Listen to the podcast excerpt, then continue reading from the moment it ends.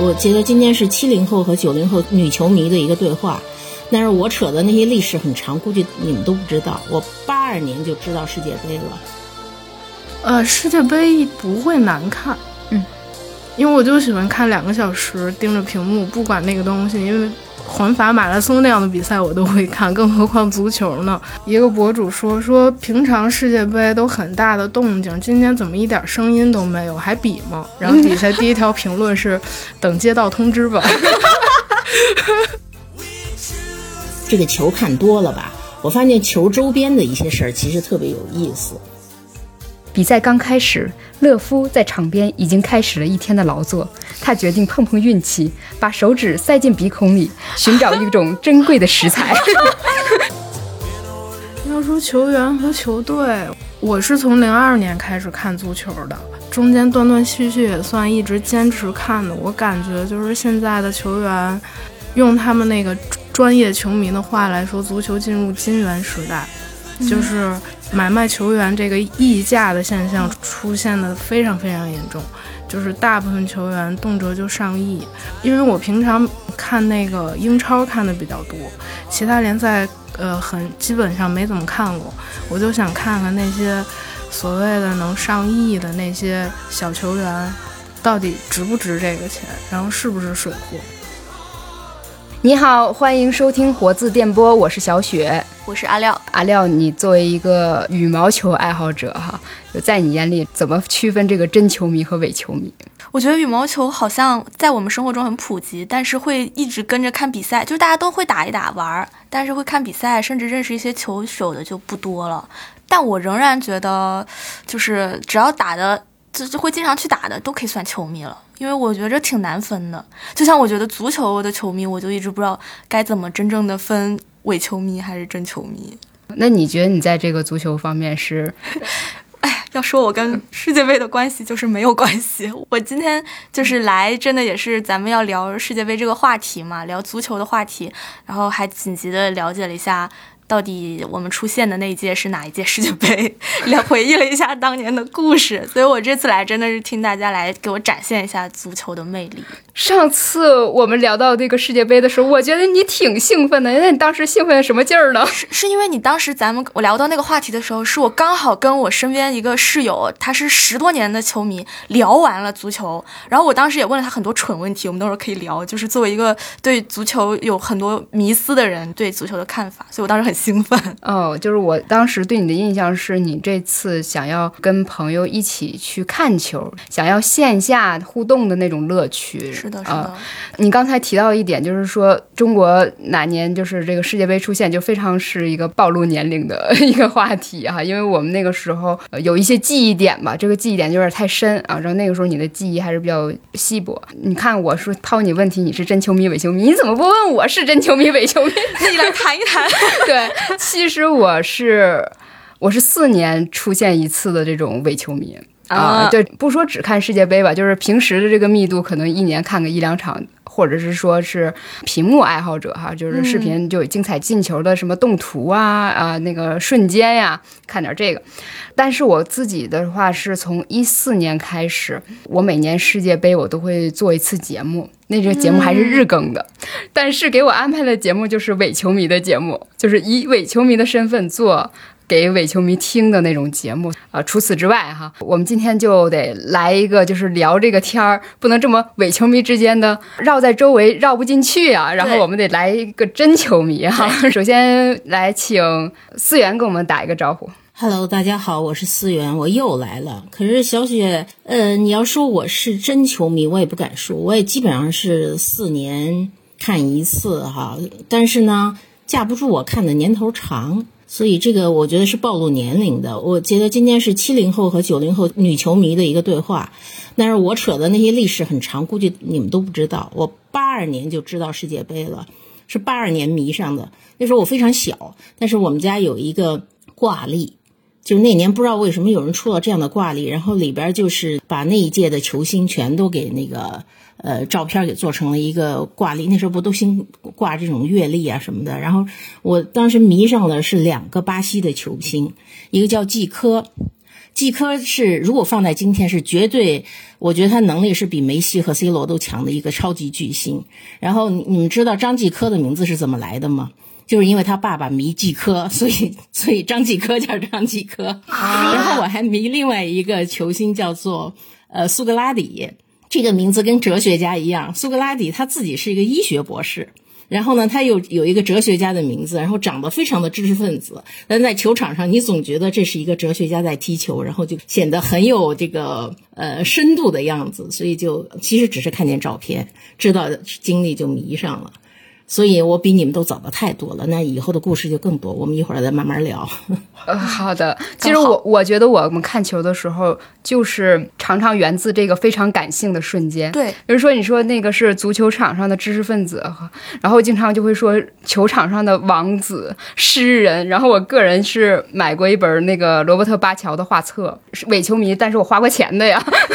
虽然没有去过现场，记忆里的第一次那个看球是九八年那个。呃，世界杯的时候，那时候也非常小，然后看那个球场上就有那些比较精彩的动作嘛，然后我下楼就比了一个高抬腿、倒挂金钩，直接就躺地下了。但是 那是我那个瘾这么大，对，第一次就是运动给我带来伤害啊。然后哦，我们这边还有一个还没开口的，这这也是真球重磅级别的啊，九零后真球迷。来，大家好，我是毕村儿。我这个不算真球迷，我自己总结的是，我好像对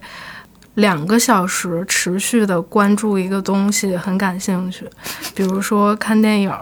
然后看戏。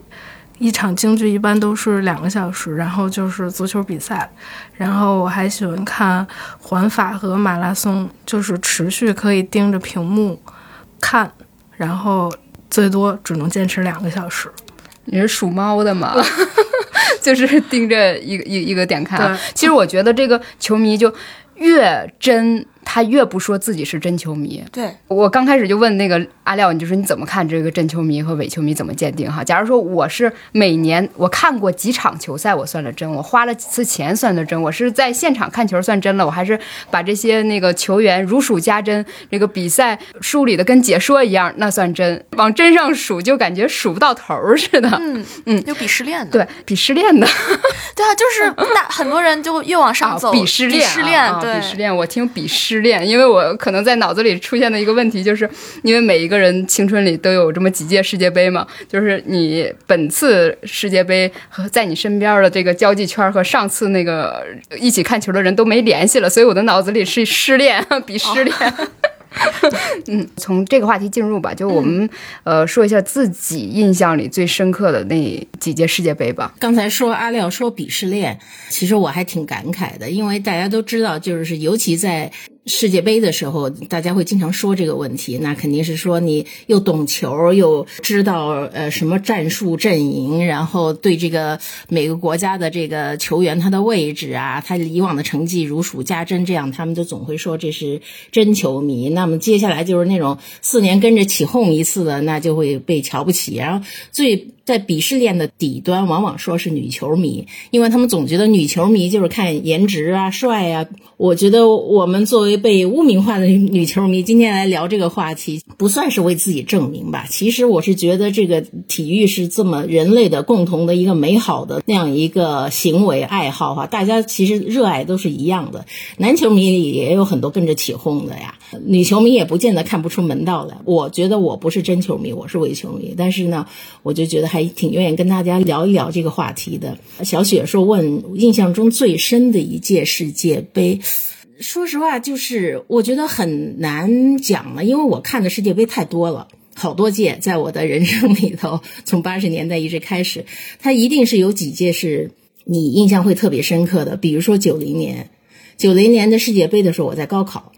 那我在高考的间隙，就是考完了，然后那个大家中午的吃饭的时候，就会跑到那个饭馆或什么的，就跟着起哄，就在那看那个世界杯比赛的一些片段。我就会印象很深，因为我非常喜欢马拉多纳哈。我八六年他的上帝之手，他带领阿根廷队拿到了大力神杯的时候，我就觉得这真是的一个，光从足球来说，不说个人私德，他只是个真正的足球英雄。我就很喜欢他。但是九零年的时候呢，那时候马拉多纳也带阿根廷队参加世界杯，然后非常神奇的，你又看见他重现了他的那个巅峰时期的那个风采，就是说一个人能过五个人。去进球，你就觉得哇，这个人太牛了。然后最后是因为他是因为说是服了兴奋剂吧，给罚下了，就不让他参赛了。然后我们年轻，然后价值观也还不那么。正确，我们都很愤愤不平，就说不是所有人吃了兴奋剂都能踢得这么漂亮的，所以那时候就因为因为夹杂着高考的焦虑，然后同时世界杯又很激烈的在这个进行，然后就有非常深刻的印象。不好意思，就是咱们有时差，但是我就是好奇，不知道您看那个高考的时候世界杯是有直播吗？那时候能。直播吗？还是得录播？我其实记不太清楚了，但是呢，我是记得我们考试的间隙去那个小饭馆里头，那个电视里在放，可能是录像，我猜可能是录像。那时候好像没有后来直直播，应该是后来的事儿。后来到九四年的时候，非常巧，九四年赶上我大学毕业。那么在毕业季，就是大家都告别的那个时候，这个世界杯开始了。然后呢，我们其实平时女生宿舍、男生宿舍都管得很严，可是因为我们作为大四毕业生，突然就。放飞了，然后学校也不管了，你们爱怎么着怎么着。我就记得我的师兄去，嗯，研究生的师兄给我们借了一台电视机，我居然就放在寝室里头，然后男生女生一起大半夜的晚上违反校规，在我们宿舍里头看世界杯。然后那一次的印象也是特别深刻，因为伴随着这种青春告别的这样一个纪念的时刻，而且那一年是意大利之夏吧，我记得开幕式非常漂亮，至今好多人都已经在。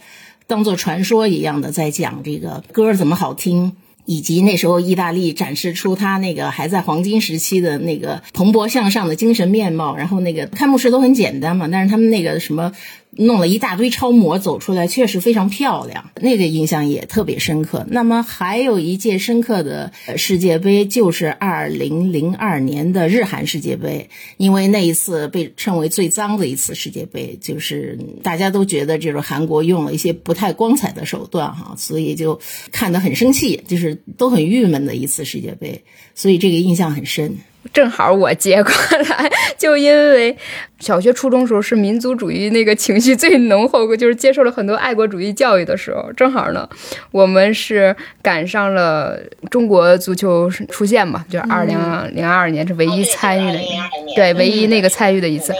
然后，对，当时我们上初中上课呢，我记得第一场比赛跟那个哥斯达黎加嘛，然后我我我们就有的就逃课了，有一些老师也都说你要不你出去看球吧，然后就在那个小卖部聚集看，然后结果零进球啊，然后被进球这个记忆，我相信我们这一代跟那个足球相关的时候是呃有身体直接的那个参与感。就是那个时候，经济水平也都还可以了，就是家家可能都拥有了一个小皮球哈。从那个小皮球到足球的一个跨越，就是很多同学爱好者，尤其是九十年代末有一个动画片儿，就《足球小将》嘛。是的，八零后、九零初这一代，可能是因为那个《足球小将》，然后开始被引入到这个足球世界，然后就对，是真的，还也许不懂足球太多的规矩，但是先喜欢去参与了，身体的去参与踢球这个活动。而且我们去参与的时候是。什么贝克汉姆啊，欧文啊，什么这个时代，就是当我们去看球的时候，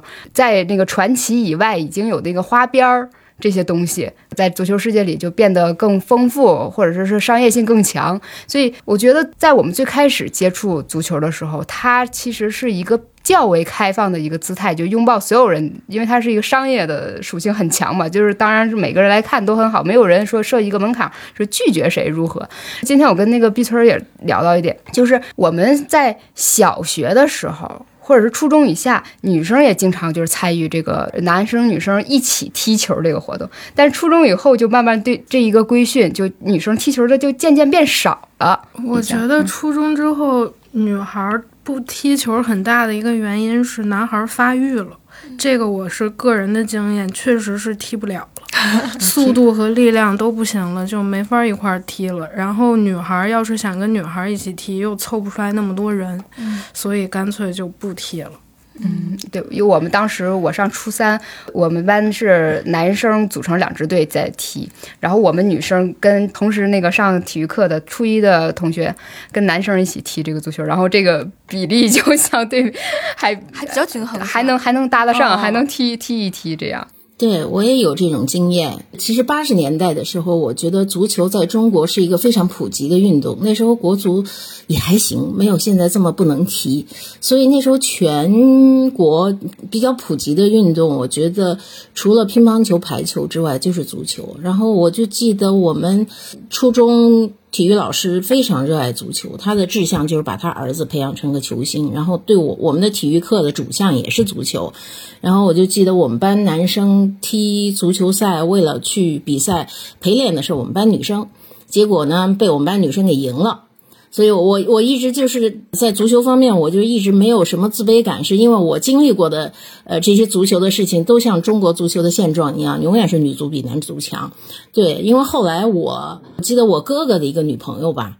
长得非常漂亮，非常瘦弱、细声细气的一个女生，结果她居然是北师大女足的队长，然后踢得特别好，师大女足是拿过冠军的。然后他就会那个那时候老要拉我们去踢球，然后每次他带领着女队，老是把男队给灭了。所以就是八九十年代，其实我就觉得足球还是一个大众普及的运动，但是现在越来越少见说大家在踢球，就是别说女孩子踢球了，我觉得现在男生踢球的都比以前少的太多了。刚好讲到印象最深的世界杯，我特别担心这个话题我后面接不上了，我先抓紧把我的讲了。因为作为一个真的就是很不熟悉足球的人来说，我只能说零一零二年 零二年那届世界杯，因为是家里爸爸看球，然后我还记得其实是零一年出现那一场，让我对世界杯是产生一些印象。你真说零二年开打的时候，我可能还印象都不深，但是是因为那次是应该是放假，我后来我查到是十月七号，有可能咱们是不是在家里面？我也不知道是不是，我记得在家放假呢，所以我爸爸就是好像南昌那会儿还挺热，所以是一个放假的炎热的深夜，爸爸看球晚上，所以当后来就是咱们应该在沈阳赢的那一场五里河，对对。赢的那一场球出现的球的时候，屏幕上打出来“我们出现了”，就那几个粗糙的字。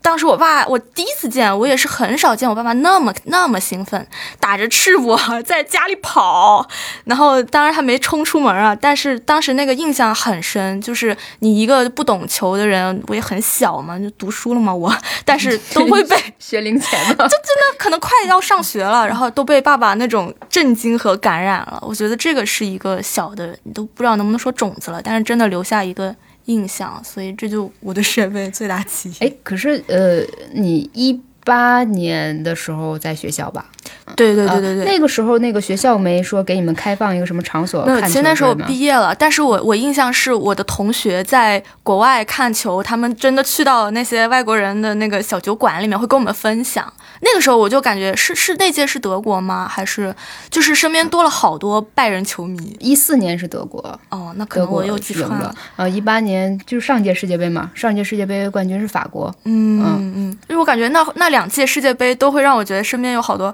朋友圈平常不谈球的人，突然在谈论足球世界杯，然后大家也会有就会有感觉到那种鄙视链。有的人觉得你不看球，你好像就不是专业球迷，可是就是之前的世界杯，在我们眼里就是一个有点普天同庆的感觉。对虽然我们中国人除了中国队以外，哈都很有参与感嘛，这是已经说了好多年了。我们真正具有世界精神。嗯，对，比如比如说今年球场这个中建承包建设的，然后那个呃其他周边产品啊，包括足球啊，然后球衣啊，那个义乌生产了百分之八十的一个产品啊，然后中国球迷也有请假去的，都没想到就是在这样的情况下，竟然还有人就是说请假去，然后还发一条朋友圈。说双十一那天，那个卫健委不是说那个入境隔离从七加三变成五加三了吗？他说这是对他的一个一个给他的一个助力，给他的一个礼物，然后他就已经跟领导就请假就要去。我我真没想到身边还有这么真真爱呢啊！对，去卡塔尔了。然后，但是之前的话，我说普天同庆是因为又是我们的世界杯记忆都是夏天，是吧？对，家周围的什么各种大排档啊，烧烤店呀，然后都在写着什么内部可以看球，然后世界杯谁谁谁赢球给你打几折什么之类的哈，有一个这样的一个欢腾的一个气氛，就是即使你是再钝感的人，在那个夏天，只要你行走在街道上，你也能感觉到这个世界杯的氛围。但今年我们就是发生在一个这个北半球这个我们这个比较萧瑟的一个冬天哈，有很多人也许到现在都还茫然呢。我今天刚看有人说什么。给大家普及的基本的知识，今年世界杯举办地卡塔尔，然后那个宠物像个馄饨皮儿，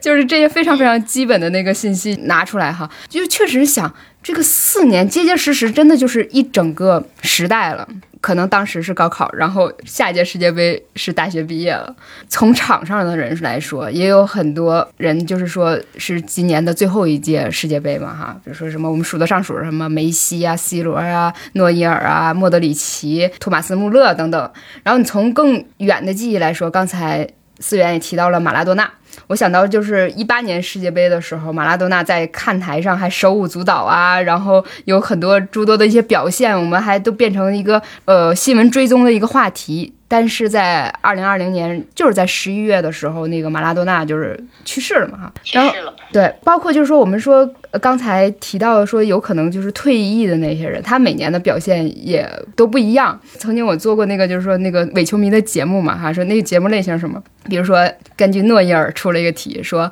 守门员。他在场上的活动范围是哪儿啊？A 禁区，B 呃半场，C 全场。就因为有了诺伊尔嘛，说是全场，因为他是一个进球的守门员。然后，但今年他也结结实实是个老将了。提到这次的世界杯开始了，就是我们自己一个比较直接的一个反应，或者一个感慨，或者是比较期待看到的一个表现，呃，是什么样的？村儿这边期待看的表现，对，或者你直接的感想。我都不知道我今年身体还能不能熬着看球。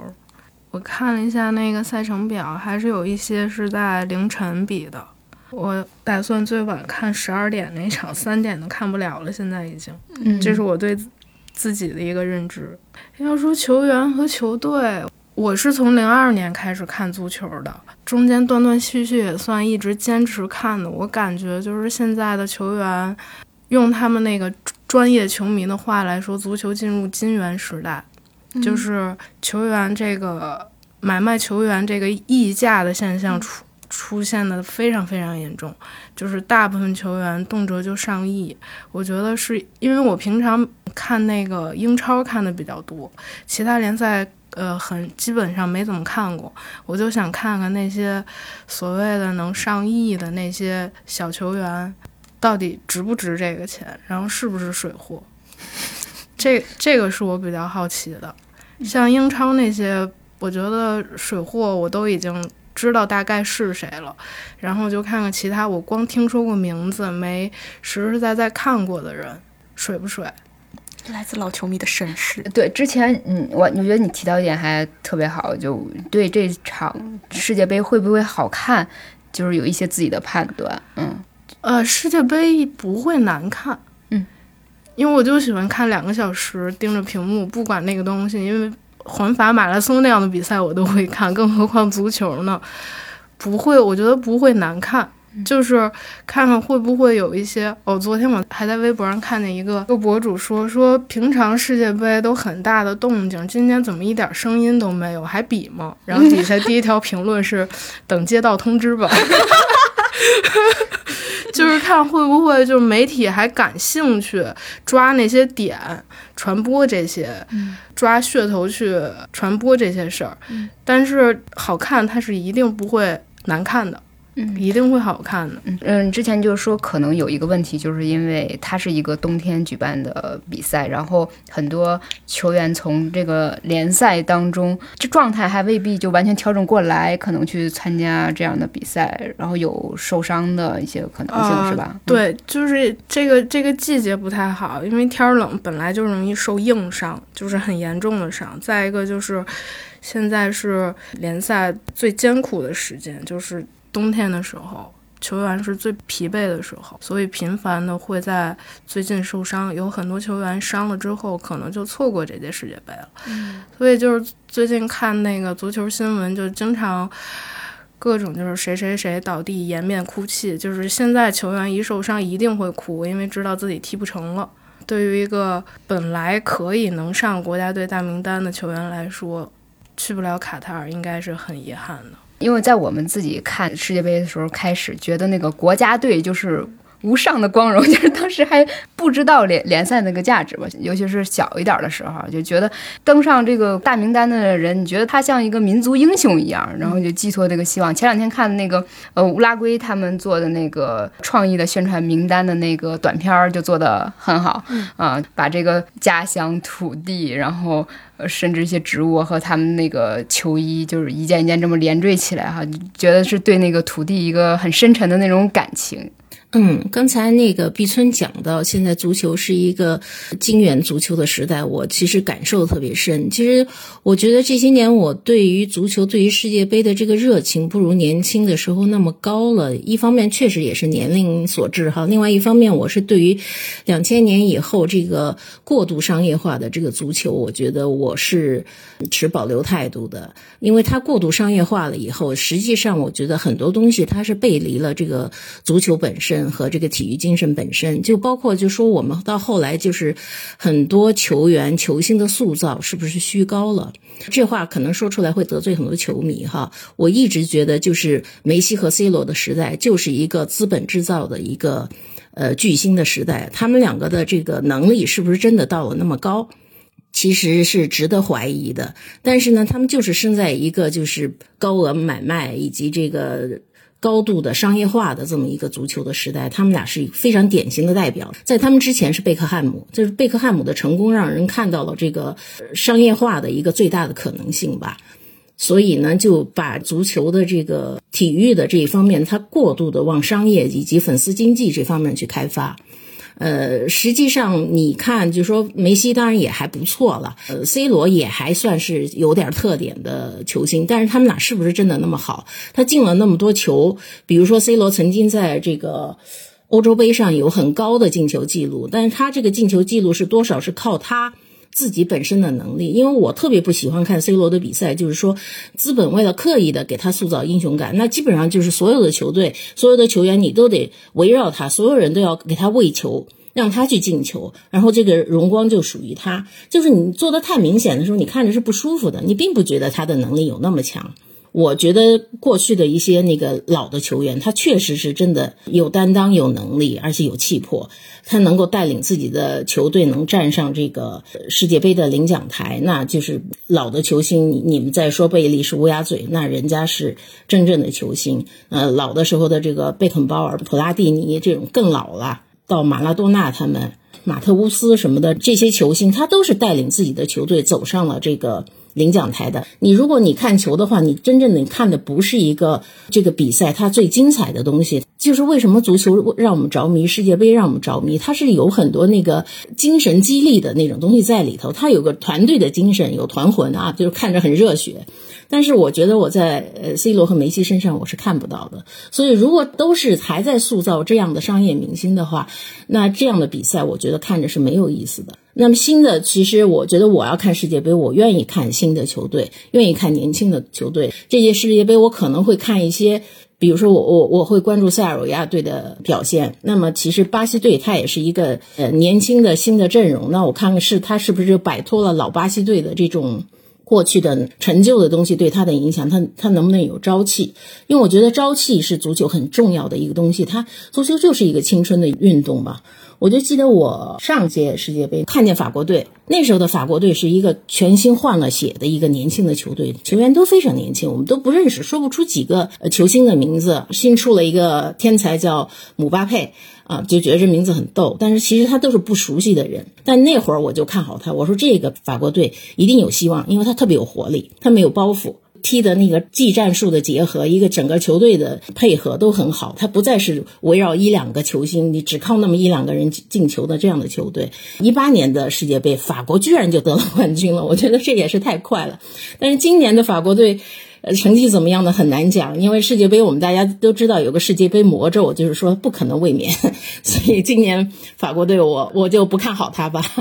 就这里大家都谈到了一个对世界杯的期待以及怎么看世界杯，然后作为一个 真的是外行人，就会也想要问，就是也想要在这次聊天中听大家教我一些，比如说我们看球的怎么看有意思。就是如果说我是很多人，他可能就是不太熟悉这项运动的话，大家你们对世界杯或者对一场球赛的嗨点在哪里？因为比如说刚刚思源谈到了一些技战术，或者说谈到了某些巨星他。带领球队的担当，然后我只能就是带入自己的一些观赛经验，比如说，如果我看羽毛球，可能一开始是只是惊叹于人的身体素质，就是作为一项运动来说，我可能会欣赏他做到了一些好像普通人做不到的动作，或者达成了那样的身体的那种欣赏身体之美。但是看多了才会有技战术的这种认识，觉得哎，他这次采取了这样的，他有这样的意识，或者他的球路是这样的。我不知道，就是大家是不是会会有一个这样的看比赛的过程，逐渐了解。呃，从那个较伪的球迷开始谈吧。那个我我我这个伪的程度高一点啊。我觉得这个看球是一个整场的一个投入。你要说专门摘出某个点，那我们就说看那个呃精彩对精彩进球瞬间。比如说像我那个时候还是天下足球还比较那个火爆，流传度更高吧。就我不知道现在有多少人看啊。但是我们那当时是周一晚上就要看一下，然后他们经常会有那个每周这个精彩十佳进球嘛，就看那种看。我个人的那个爱好啊，我特喜欢看加时，就是 上庭补时三分钟，有有那个最后的那个逆转。有时候那个比赛就是有人说三比二那个比分是最完美的比分。对我自己还有一个个人的一个审美的一个特点啊，就是我在现场看球。比较少，我咱说职业比赛啊，我只看过什么国安的，就在工体看过。在电视屏幕上，在转播这个时代里，我特别喜欢看，就是比赛失利了，就是失败那个队他们的那个表情和走去那个背影。我不知道为什么，在我我的印象里，总是喜欢那个投射那种只差一步，比如说很喜欢克罗地亚。呃，思源刚提到那个一四年的时候是，呃，阿根廷跟德国吧，就应该走到最后。然后那个，这我记得那个梅西就是一直一直都很丧。当时我也很纳闷儿，你说你作为队伍那个核心，你你怎么没有一点就是那种冲起来的那个士气呢？就是觉得他脸一直就很紧张、失落，就感觉背负特别多。作为一个没有主队的人啊，我我觉得有的时候我经常会投射那一支失败的那个队伍。我甚至今天中午还在问 B 村，我这是不是一种特殊的一个什么心理，一个特别的一个现象？我有过现场看球的经验，也有过看转播的经验。现场呢，你是去感受那种氛围，但实际上你如果真要好好看一场比赛，我更喜欢看转播，因为它那个镜头很丰富，而且它又能切得很近，你能看清楚每个球员的表情啊，他的技术动作的。你你在现场吧，经常人一晃，哎，进球了，你都没看见是怎么回事，然后只是全场啊在那玩，你就很开心。它其实是两种感受，我就觉得你要是更喜欢狂欢的感觉呢，那你去现场；那如果你是真想看球呢，我我建议还是。是看电视转播看得更清楚，那么其实就是说，对于看球的期待，就是小雪刚才也讲到，其实就是体育啊，它的有一些特别未知的很多东西，有很多很偶然性的东西，它能够触发你，就是你可能觉得，呃，你特别看好的一个球队，也许他临场发挥就不行了，就怎么也就是踢不出那个感觉来。然后你就会急得要命，然后突然一个很弱的队，他突然那天不知道就是被什么点燃了他的战魂，哈，就特别状态特别好，然后踢得特别好，然后你就会觉得有种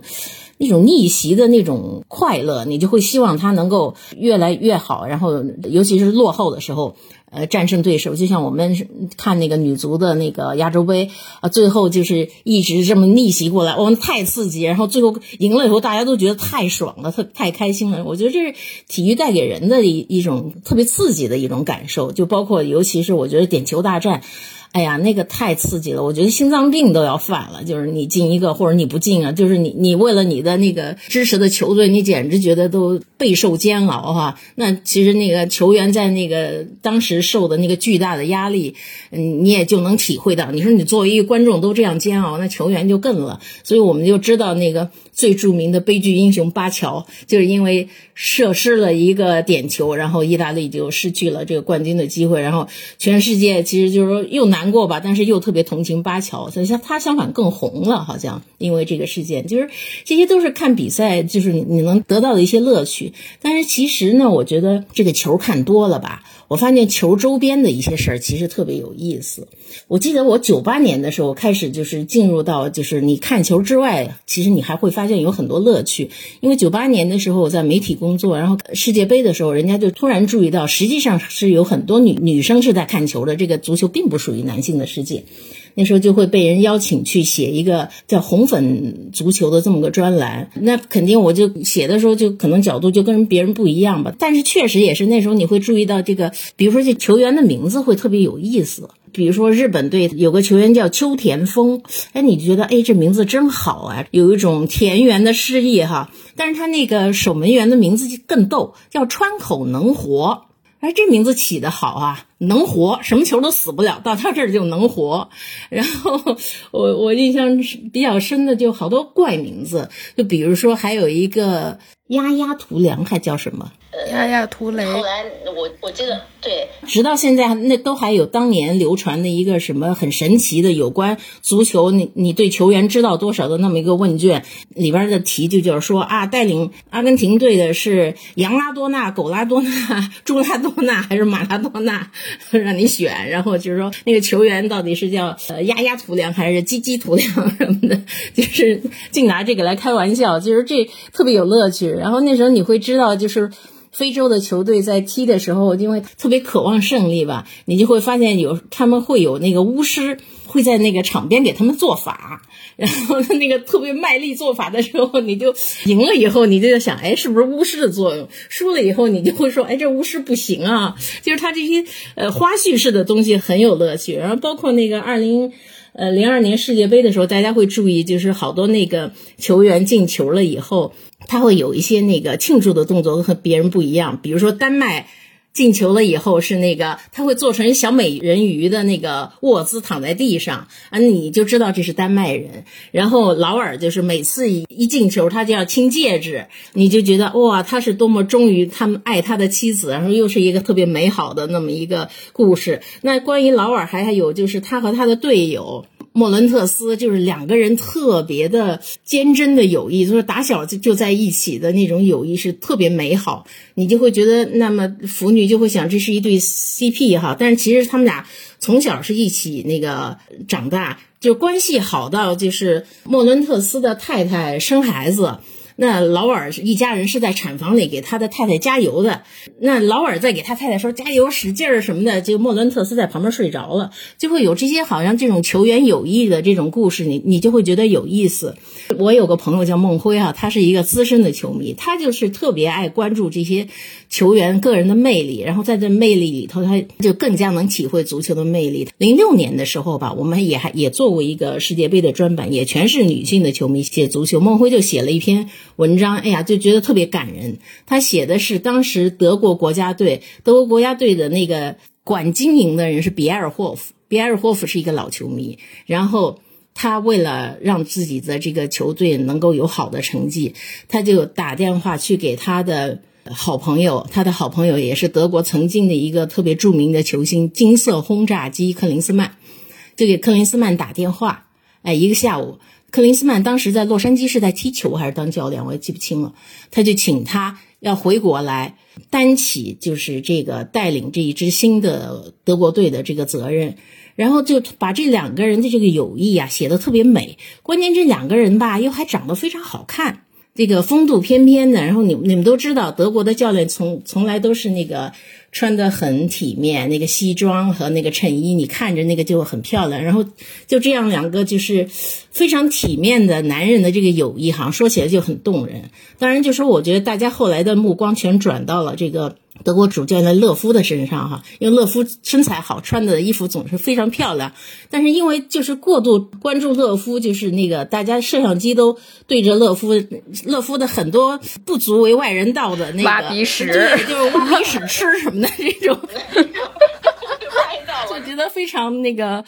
搞笑。就其实就是说，你世界杯它一到这种时候，它是给大家带来一个特别狂欢的机会，就是在足球之外，就是人之间的故事、人的魅力也会打动你，而且会大家成为广泛的谈论的这样一个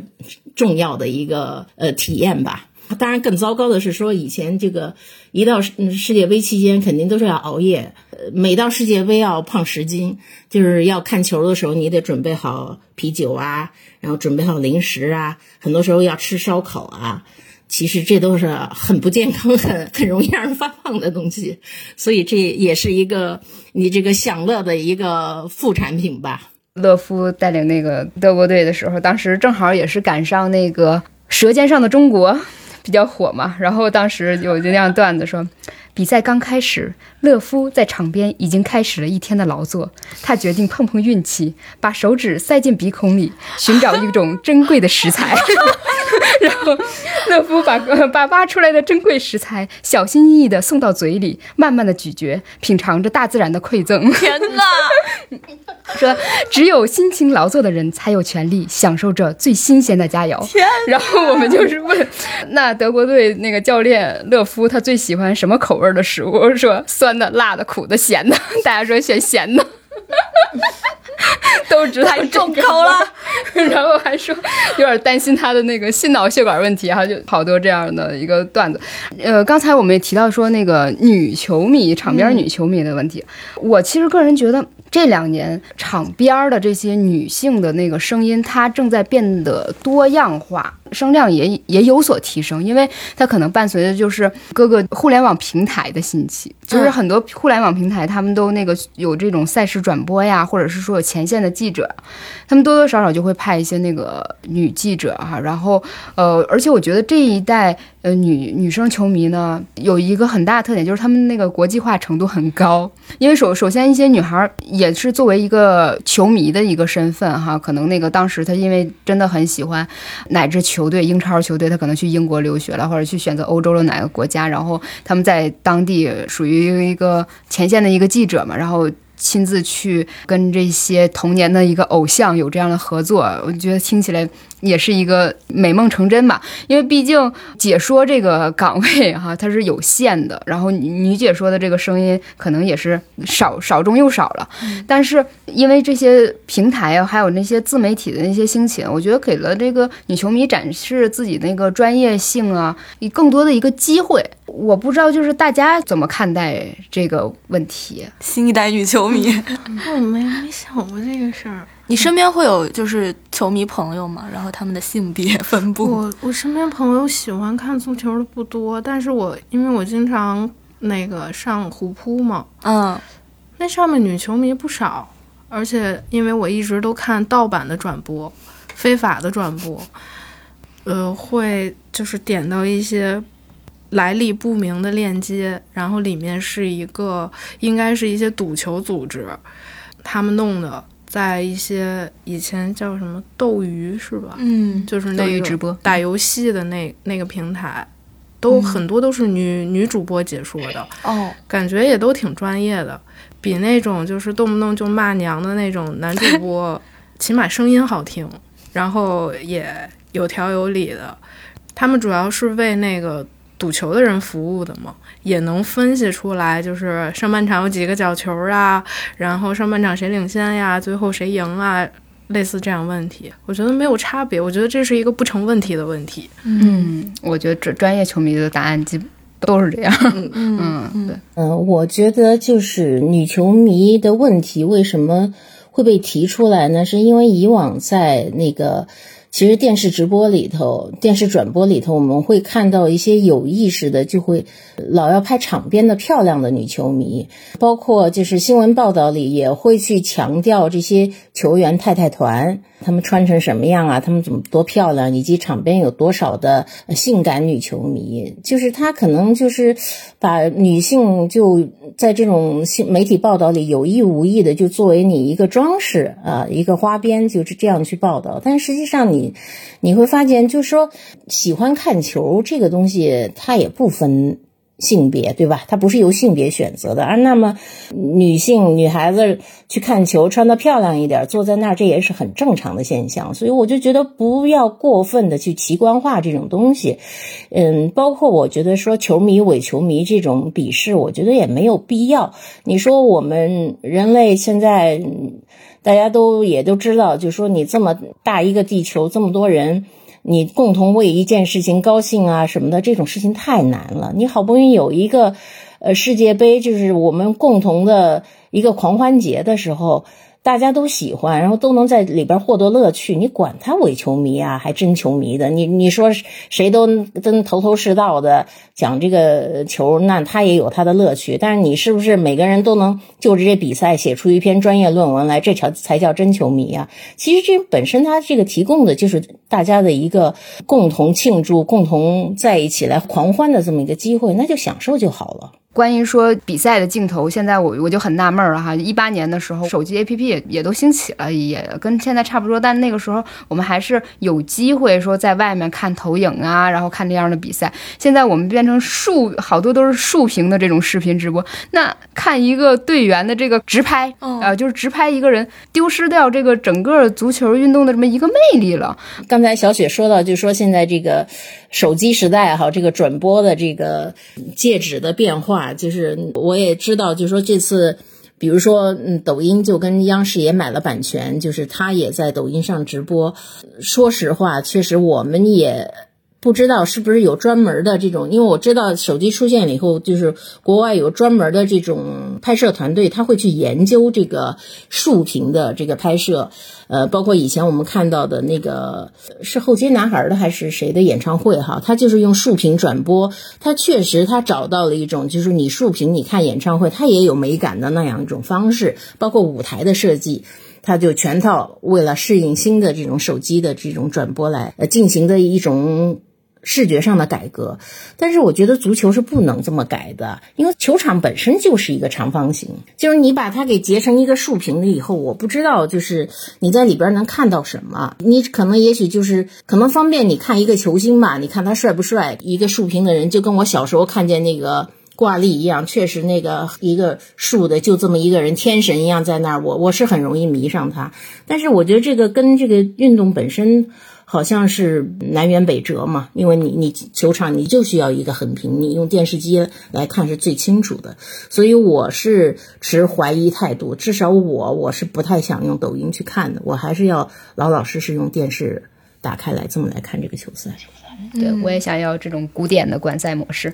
对，但是其实它这个兴起还是因为它方便，就是没办法，因为可能我我们出租屋里没有电视的时候，要么电脑，要么你要想在通勤路上也看两眼，你就可能是因为，比如说我又只能带着我羽毛球巾啊，可能还是下个流媒体平台，然后它还是得在手机上，但它一定得是横屏，我也无法想象一个竖屏的任何体育比赛，好像都挺不得劲儿的。对，你最近跟东北人待一起多了吗？不得劲儿。那说到那个男女球迷，因为我身边就是我自己。不是真球迷，但是身边有有真球迷嘛，是大学室友。然后一个姑娘是看那个，我怕我说错，反正她是巴萨球迷。对，另一个姑娘是从小就是巴西队球迷，而且那个姑娘她名字里有个娜嘛，我跟大家讲过，她她那个娜是马拉多纳的娜，因为她爸爸就给她起名就要用这个娜字。然后她后来也会跟我们这样说，就她很很喜欢看足球这么多年了，她就是不是典型，就是就是我们。要打引号的女球迷的话，你就好像想象出场边那些露胸、穿的很少的，然后很艳丽的女球迷。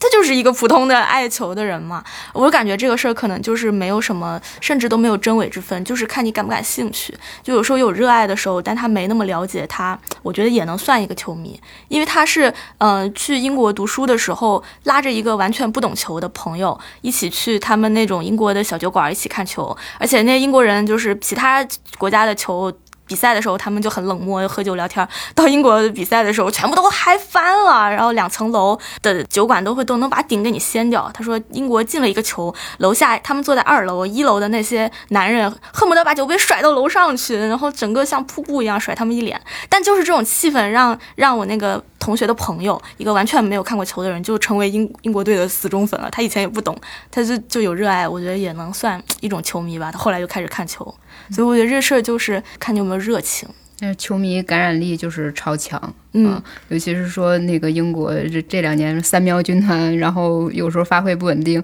说干脆就是踢快乐足球嘛。然后那个就上届世界杯结束的时候，我记得还有说什么那个男球迷穿丁字裤那个跳河的啦，什么这样的消息啊。我相信在英国一定是一个挺特别的一个体验吧。我觉得刚才阿廖说了一个一个事儿，特别有意思。他说鉴定是不是羽毛球球迷的。标准是看他会不会经常去打球，但是足球球迷就很多种，呃，有一类是只喜欢踢，但是很少看，因为看球成本很高，要熬夜。然后有一有一类是既踢也会看，然后有一大部分的人是只看不踢，就是尤其是中国人理解的足球。把足球理解成一个可操作性极低的一个运动，觉得难度很大。但是其实我觉得足球的门槛儿是最低的。我就是伸伸脚踢一个石子儿，这个东西，这个动作大家都会做。那踢那就是踢球了。羽毛球还带个拍儿呢。对，羽毛球其实它有很多。动作是要标准化的，嗯，技术性很强的要学。但是足球你就随便踢，只要你最后能把这球踢进去就可以。你什么姿势，只要不用手碰它就可以。但是中国人理解的足球就不是这样的。其他外国小孩就大家一不管小男孩小女孩多大就会踢，但是中国的家长就会把足球理解成一个巨难实现的一个一件事儿。嗯，就是这样。我觉得这可能也跟。一个城市发展的一个给你的一个基础设施有一有一定的关系哈，就是说怎么说呢？我们家长对孩子的生活的那个条件和标准比较高，但是社会给大家提供的那个东西达不到。比如说我小时候，我们那个学校的那个操场是煤灰的，煤灰渣子铺的，然后我们小孩在上面踢就。不觉得如何，就是快乐嘛。但是有一部分家长认为，那灰多大呀？你就全都吸进去那个脏东西了又怎么样？然后他觉得那个场地比较大。现在可能我们话题一出一下，就是现在的球场就也被那个就玩飞盘的，就是占领了嘛。就我们那个球场，是这个数量，这是可能也是其中之一。还有一个就是，我觉得很本能性的一个踢球，因为我自己小时候也踢玩过一阵儿。你会去那个追球，那个你在你没有训练的情况下，你也不懂传球，你也不懂盘带或者是如何，那就认为你那个锻炼，那你都属于你的锻炼，去跑步就好了呀。为什么要拿个球追拿个球？但是其实话又说回来，如果你真的喜欢一个东西，它那个成本又真的很低，因为我们当时。学校总喜欢树立一个大家成绩上不来的一个靶子嘛，有些可能认为是网吧如临大敌，但我们学校可能就是说踢球，因为我们学校比较风靡一阵踢球嘛，然后就校长带着那个保安到各个班级里搜这个足球，带着把小刀，谁有足球就给你。放气儿，划坏，划坏就不让踢。然后我们当时那也经不住，就是那个蓬勃的青少年的那种活力。我们同学就会拿那个纸啊，上课就团团团团的团了一个大包，然后拿胶带缠，下课十分钟踢烂，就是把它知道踢烂，然后。下节课再背一个这样的，整个的这么一个社会的一个风气来看，我觉得可能还是一个比较功利的一个状态吧。就觉得这个踢球好像没有看到什么实际的那个结果。现在的一些那个中中小学，他们那个给一些项目，就是说中考必须考的项目。那你看，像我们东北比较有地方特色啊，可以滑冰，选滑冰哇，嗯，可以选那个排球，可以选跑步，好像还有个篮球。但就没有这个足球这一项，而且还要吐槽一点哈，就是有一些学校他会做一些什么篮球、足球操，就是这个球他不玩、不拍、不打、不踢，他搁手拿着比划做操。我觉得那个足球操学会了。那小孩就会打篮球了，他的篮球球感变好了，我觉得 就是那个他那个篮球操，他不在地，从来不在地上拍，从来不传，就是个人拿着球，每一个人手里都拿着一支篮球，然后在那比划着做操，我都哎提起来都感觉快崩溃了。对，主要现在吧，我觉得就是可能中国也开始有中产阶级了。中产的父母有了以后，他其实是特别不愿意自己的孩子，因为这个足球是一个底层的运动嘛，他而且又脏，呃，而且还有非常多的肢体的冲撞。嗯，现在孩子都养的比原来要娇气了，他就怕孩子受伤嘛。因为其实以前我们踢球，这个受伤的事儿是经常在的，这种擦破一块儿或者怎么样的，这个大家都觉得这很正常。但是现在不行，那孩子他受伤了，人家里就很头大啊，就父母就会觉得这个不能忍受。但是有些孩子养的娇气，他可能一冲撞又骨折呀什么的，就是他就觉得他不能承担这种后果，那。不如说让孩子去打打羽毛球或者打网球啊，显得就是更高雅一点哈。让孩子去学这种或者学游泳，后来不知道怎么，就是因为可能为了留学方便嘛，就突然兴起了，还让孩子去学冰球。一度就是像北京，就是好多有钱人家的孩子都去打冰球。就是他可能跟这种，我觉得经济啊，这个社会的变化也有关系。那足球就是太底层、太那个，而且容易受伤的，脏乎乎的，踢完了一身臭汗，而且又是泥，又是那什么的，就又要洗孩子，又要洗衣服、洗洗鞋什么的，就可能就更麻烦。对？所以它就是成为一个大家都不喜欢的运动，就不提倡的运动了。就家里家长也不支持孩子去踢球，所以我觉得可能各方面因素都有吧。哎，我说那个足球的普及，因为我最近不是刚刚毕村讲的这个话题，我在想嘛，我我就会想去比较羽毛球跟足球，当然不是刻意要比较这两项运动啊，咱也没有客观数据，我只是感觉就是同样在我们家那小广场上。那个饭点过了以后的聚集休闲的时间，就好多人就拿副拍子在打羽毛球，然后其实他们就会打得很简单嘛，就所谓老老头打球没什么技术，也不占很大地儿。好像要踢球呢，大家就觉得，哎呦，我得要花出很大一块地方，我得有起码三个人、两个人来回踢吧。但是其实一一一方面是大家对羽毛球就是有很微妙的误误解嘛，或者就是他大家毕竟不是专业打这个的，没那么多技术动作要求。你像我跟朋友一起在外面打球的话，我们其实要好大一块地方，有的时候小孩路过我们，我们就停手了，因为我们的动作和站的位置会很大，我们都怕伤人。但是他们大部分人不觉得，觉得羽毛球能伤什么人多大。另外一方面又是足球，大家觉得它很占地方，但其实那个经常会有小孩就是拿球颠就行了，或者像你说，他包个纸球。他就可以很低成本的去玩，人类嘛，玩一个球体，然后怎么弄怎么弄，你就会变成足球。嗯，内马尔跟 C 罗都是对着墙踢出来的。对，所以我就感慨，我觉得这个足球的普及，不知道是不是我的认知误解，我总感觉它好像它还没那么普及，在在国内。我倒是觉得是不是因为媒体频繁报道这个中国足球不行，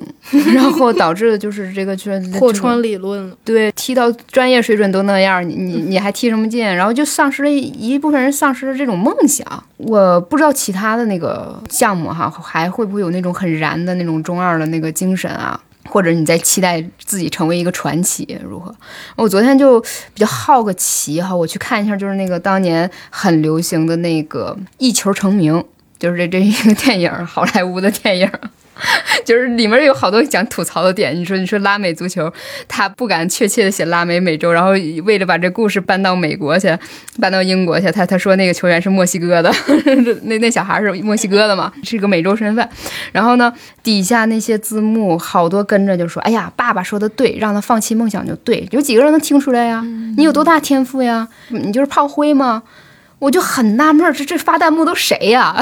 多大呀？已经被磨平了。legend 呢？我是传奇呢？你都不不曾设想过一个天赋，哪怕是我不能成为天赋，我也喜欢看天赋对啊成型的一个故事啊！我不知道这弹幕发于哪年，或者是一个什么样状态，可能大多数小孩儿。不用别人鞭策他，他自己就想走一个稳妥的道路了。尤其是在我们这个基础设备啊，或者是说那个专业性啊都跟人家先进差一截儿这个情况下，还挺任重道远的哈。当然，还说一个鄙视方面，女球迷还是受相当人欢迎的。我觉得可能有点尬的是什么？职业手就是一些跨跨儿群体啊，或者是说 LGBT 群体，尤其是男同的群体，他们喜欢足球。就有的人就是对他那个误解就更大。你你们会觉得这样吗？为什么？这个我真不知道。就是一提这个，就有有好多人就会女球迷，大家还想啊，你会专业，然后你说你是个 gay，就感觉更对对对对，你也配。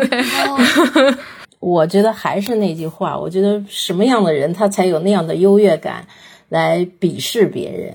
因为其实对一个东西的热爱，这个本身是没有错的，你不要带着各种偏见去看它。所以，我从来不觉得我是一个我强调我是一个女球迷，就是个球迷，哪怕我是个伪球迷，那也是我喜欢，对吧？这个东西它跟其他的东西，跟我是一个什么样的人，呃，是什么取向，这一一点关系都没有。当然，其实你要说到这个呢，呃，这当然也是个题外话哈，就是实际上就是在篮球运动员里头，你会发现就是同人文特别多。磕 CP 的特别多，然后尤其是国外有很多网站有大量的有关这个 CP 的各种小黄文，非常的热闹。那其实，嗯，前一阵儿有一个花边新闻，就是那个呃西班牙队那个著名的门将卡西。不是前一阵突然说他出柜嘛？他当然就是最后人家说是他烦了，人家老说他的绯闻啊，说他离了婚以后又跟这约会，跟那约会，最后还跟夏奇拉都扯上关系。夏奇拉是上届世界杯主题曲的演唱者嘛？他就烦了，他就说啊，其实我我我出柜，我是个 gay。然后后来那个巴萨的那个前锋，那个哎，我一下子想不起名字，就立马也是开玩笑跟风发了一个说，嗯，说卡西，我们俩的事儿是该跟人家说了一下。其实你要是西班牙的球迷，你就会知道，就大家都笑疯了，因为之前就是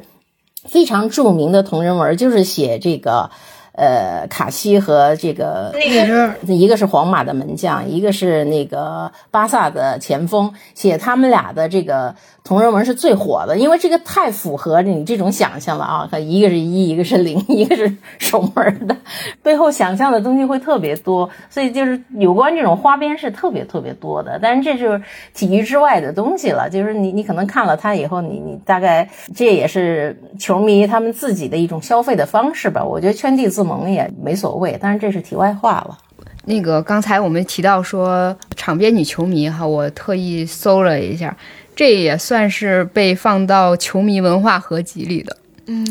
就是我现在希望就是球迷他们能玩出更多的花样，他们能更丰沛自己属于当代的一些文化，嗯，比如说，呃，像我接触足球的时候追避嫌、冷拿度。这是那个那个那个香港翻译过来嘛，就是罗纳尔多呀，然后那个贝克汉姆啊，就是伴随着他这个颜值和发型一路变化追过来的哈。但是我们后来才知道，就是他们也未必说代表正宗或怎么样哈。但是每一代进入的时候都有自己插入的一个地方哈。比如说，我像刚才思源可能会觉得那个 C 罗、梅西一代就可能代表着一个资本的一个时代如何，但是在我们一八年呃看这个世界杯，就相当于我。正当年哈青春的时候看这世界杯的时候，就会觉得。那梅西已经作为一个老将了，他跟着那个阿根廷跟法国比的那一场，看着那个姆巴佩在那个盘带的时候，就是只能有那种无奈。人家是那个十九岁，是赛场上的那个博尔特，然后你作为一个三十岁的老将，你这个时候要算计的你的体力哈，每一个四年的一个变化，你都感觉青春就是无法追赶的。我们自己每次那个看世界杯的时候，说想要某种文化，就是。现在我们可以跟一些东西等同起来，就是说出一个风头，比一个流量。我不知道今年会出现一个什么样的效果。就有的时候会设想一下，如果我在世界杯现场看球，我会做出一些什么行为，或者是说，如果真的能去现场，你有什么一个愿望可以满足？我要亲梅西的脚。那你一定会那个火爆全场，只要能 亲能亲到就 行。说到在现场，我想起我看的一个视频，啊，就是是一个花絮，是哪一届世界杯？然后场中休息的时候，他突然放起了那个《狮子王》的那个啊哎呀，那个那个哼唱，然后所有人不知道为什么，哎，我是不是记串了？是世界杯吗？也可能不是，因为大家都带着狗，然后他们就把手里的小狗举起来。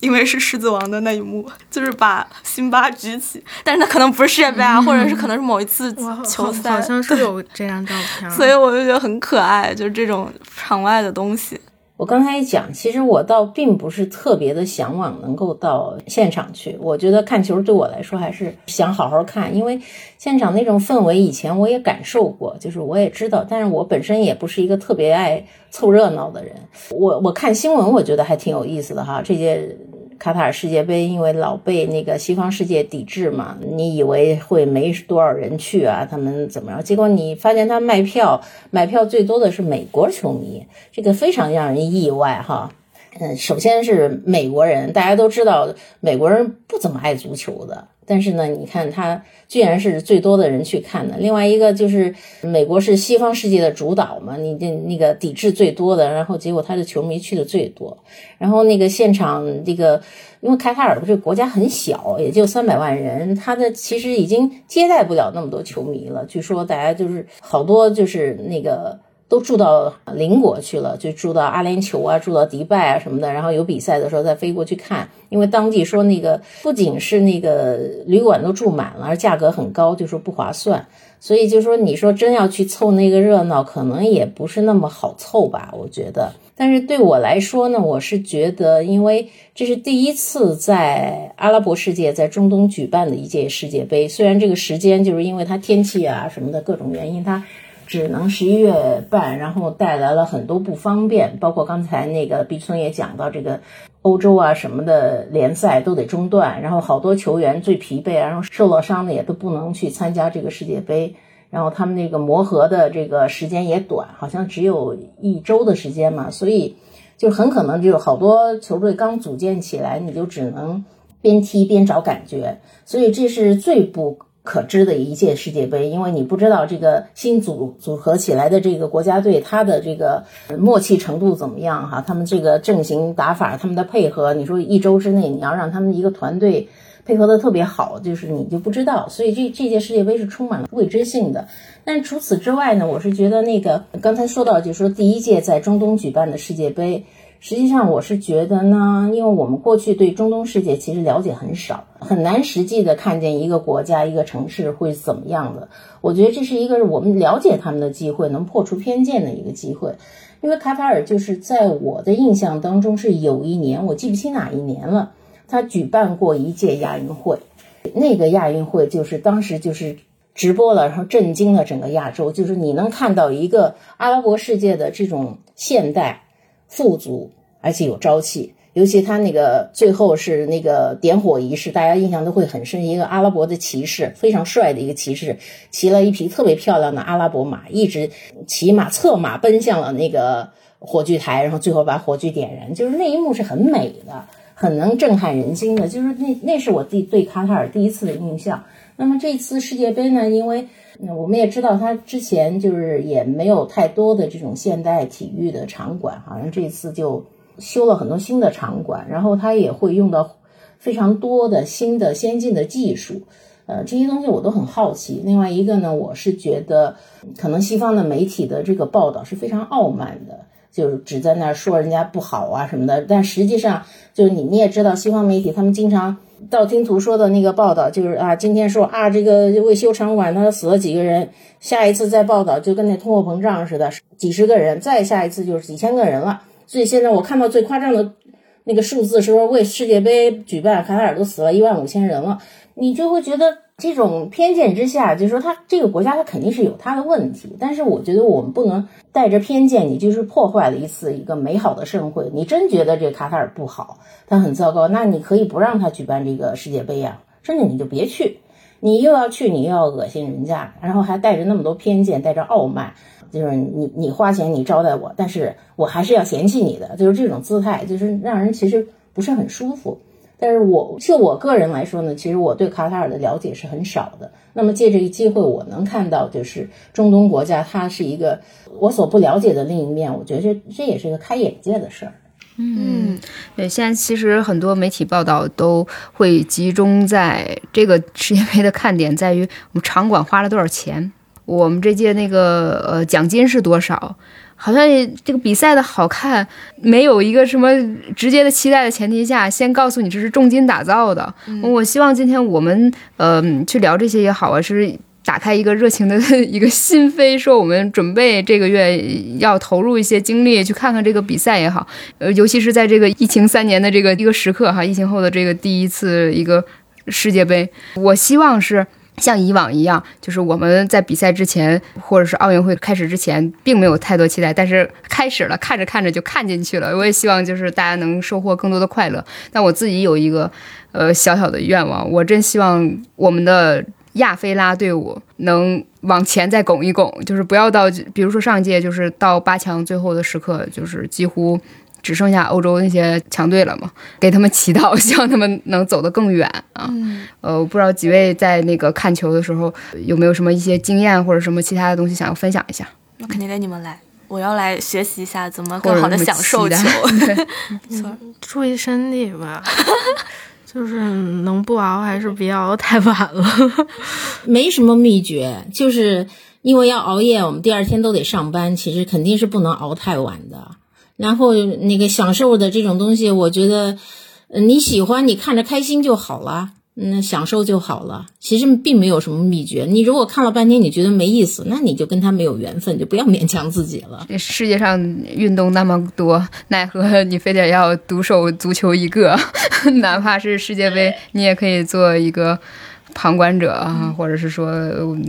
路人也无所谓。嗯，对，不要因为说大家都在谈世界杯，好像你就觉得，哎呀，我如果我不看，我不谈论，我就成了局外人。其实没有必要，就是喜欢就是喜欢，不喜欢不看，嗯，一点不了解，我觉得这也没关系。但是我觉得鼓励好好做自己吧。鼓励大家还是去参与运动，或者是感受运动。也许不是足球，我觉得可能你不喜欢世界杯或者足球，你生命可能也还行。但是，但是如果你打羽你毛球，对，就是，但是如果你生命里没有体育，还是会缺少比别人缺少一点点的。就推荐大家去感受运动。是对，本来我们想说，哎，要不要就是偏一点儿，说在球场上介绍一个盛世美颜哈，从那个颜值进入，然后再其实也挺好的，限于技巧哈，然后再看看他们有没有传奇这样。但是我首先就觉着运动员的身体是非常非常美的，对啊不用看他的脸，看整体吧。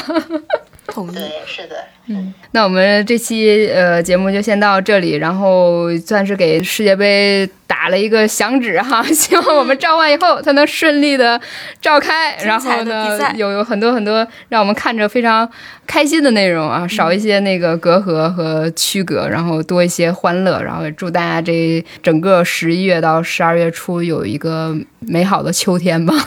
美好的秋冬季节，嗯。好的，祝大家看球快乐，拜拜拜。拜。